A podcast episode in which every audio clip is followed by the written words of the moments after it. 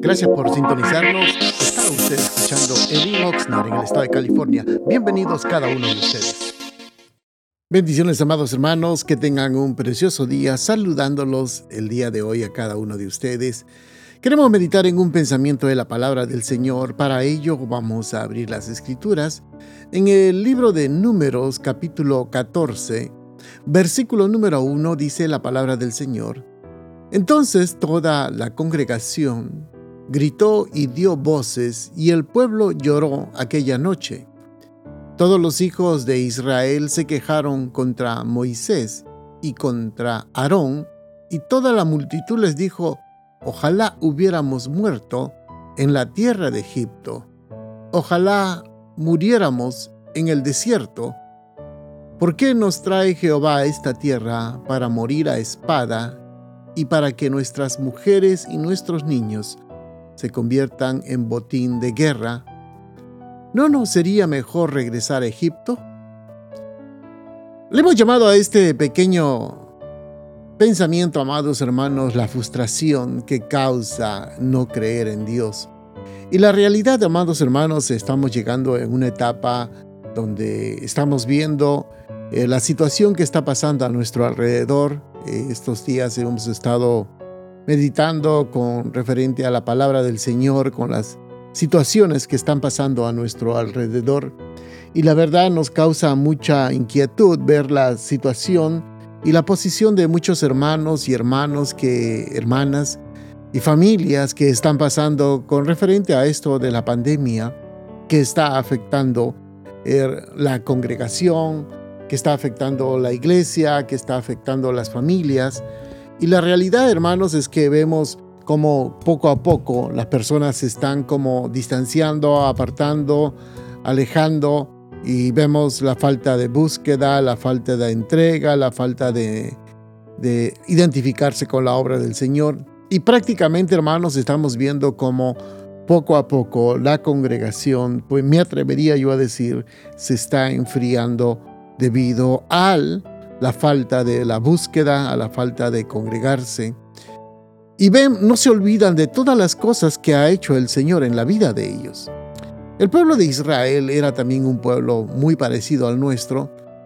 Habían atravesado por una buena cantidad de días, no eran meses, quizás un par de meses, habían llegado ya al borde o a las fronteras de la tierra prometida.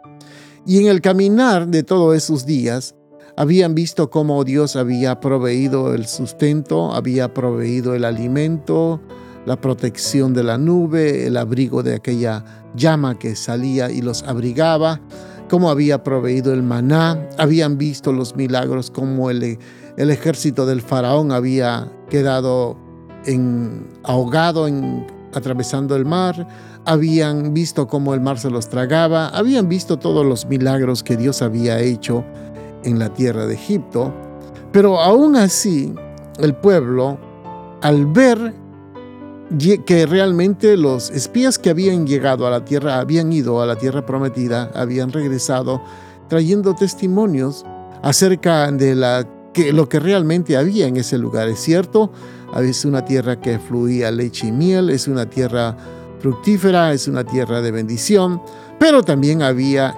gigantes que realmente eran que para ellos, según ellos, era imposible vencer. Entonces, ya habían hecho gran parte del, del caminar, ya había, Dios los había llevado hasta la tierra prometida, ya habían estado al borde, a la frontera de la tierra prometida.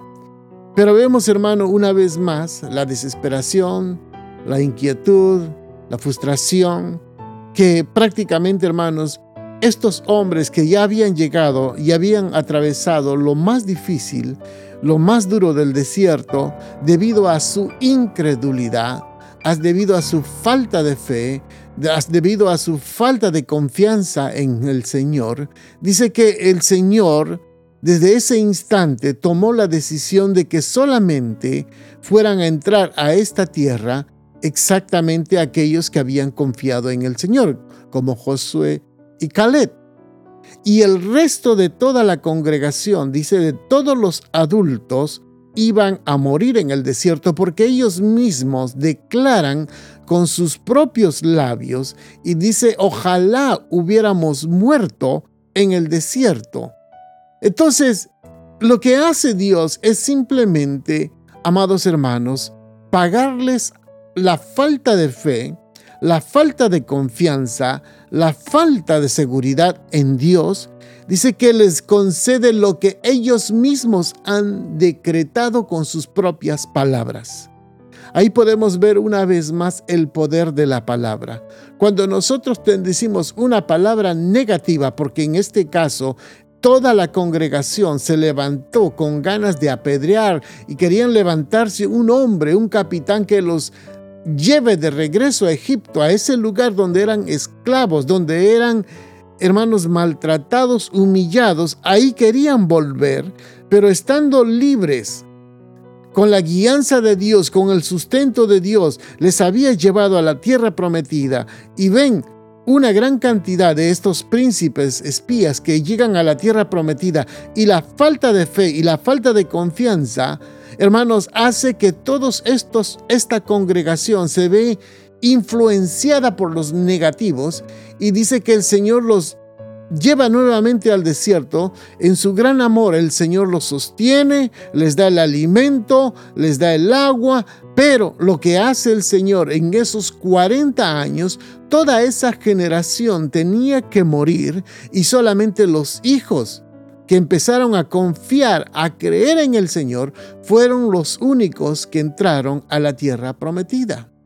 Amados hermanos, toda esta situación que está pasando va a pasar. No sé cuánto tiempo más vamos a estar esperando, porque todo el tiempo viene la pregunta cuándo van a abrir la iglesia, que cuándo se va a reactivar nuevamente todo esto, cuándo va. No lo sé. No tengo una fecha, no tengo un calendario, para decirles, pero quiero decirles que Dios tiene el control de todas las cosas.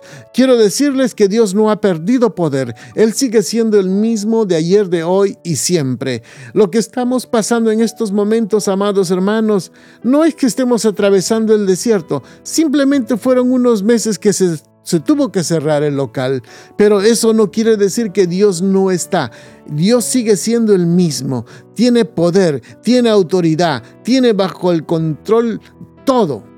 Por lo tanto, amados hermanos, no dejemos de confiar en el Señor, no dejemos de perseverar, no dejemos, amados hermanos, de seguir buscando la presencia del Señor. Sigamos confiando, sigamos apoyando, sigamos orando, sigamos invitando a las células, sigamos apoyándolo, hermano, con nuestras ofrendas, sigamos identificándonos con la obra, porque nuevamente la obra del Señor va a empezar. Y cuando empiece, Queremos verlos a cada uno de ustedes entrando por esa puerta, alabando y glorificando al Señor, como entró Caleb y Josué. Entraron, conquistaron la tierra prometida porque el Señor estaba con ellos. Bendiciones, amados hermanos, que tengan un precioso día y sigamos adelante. Gracias por estar en sintonía. Esta es el Oxman. Nuestro templo está ubicado en el 270 al oeste de la calle 5, en la ciudad de Oxnard, en el corazón de Oxnard. Nuestros servicios son los días viernes a las 7 de la noche y domingos a las 5 de la tarde. Será una bendición poder saludarles. Bendiciones y los esperamos. Que tengan un precioso día.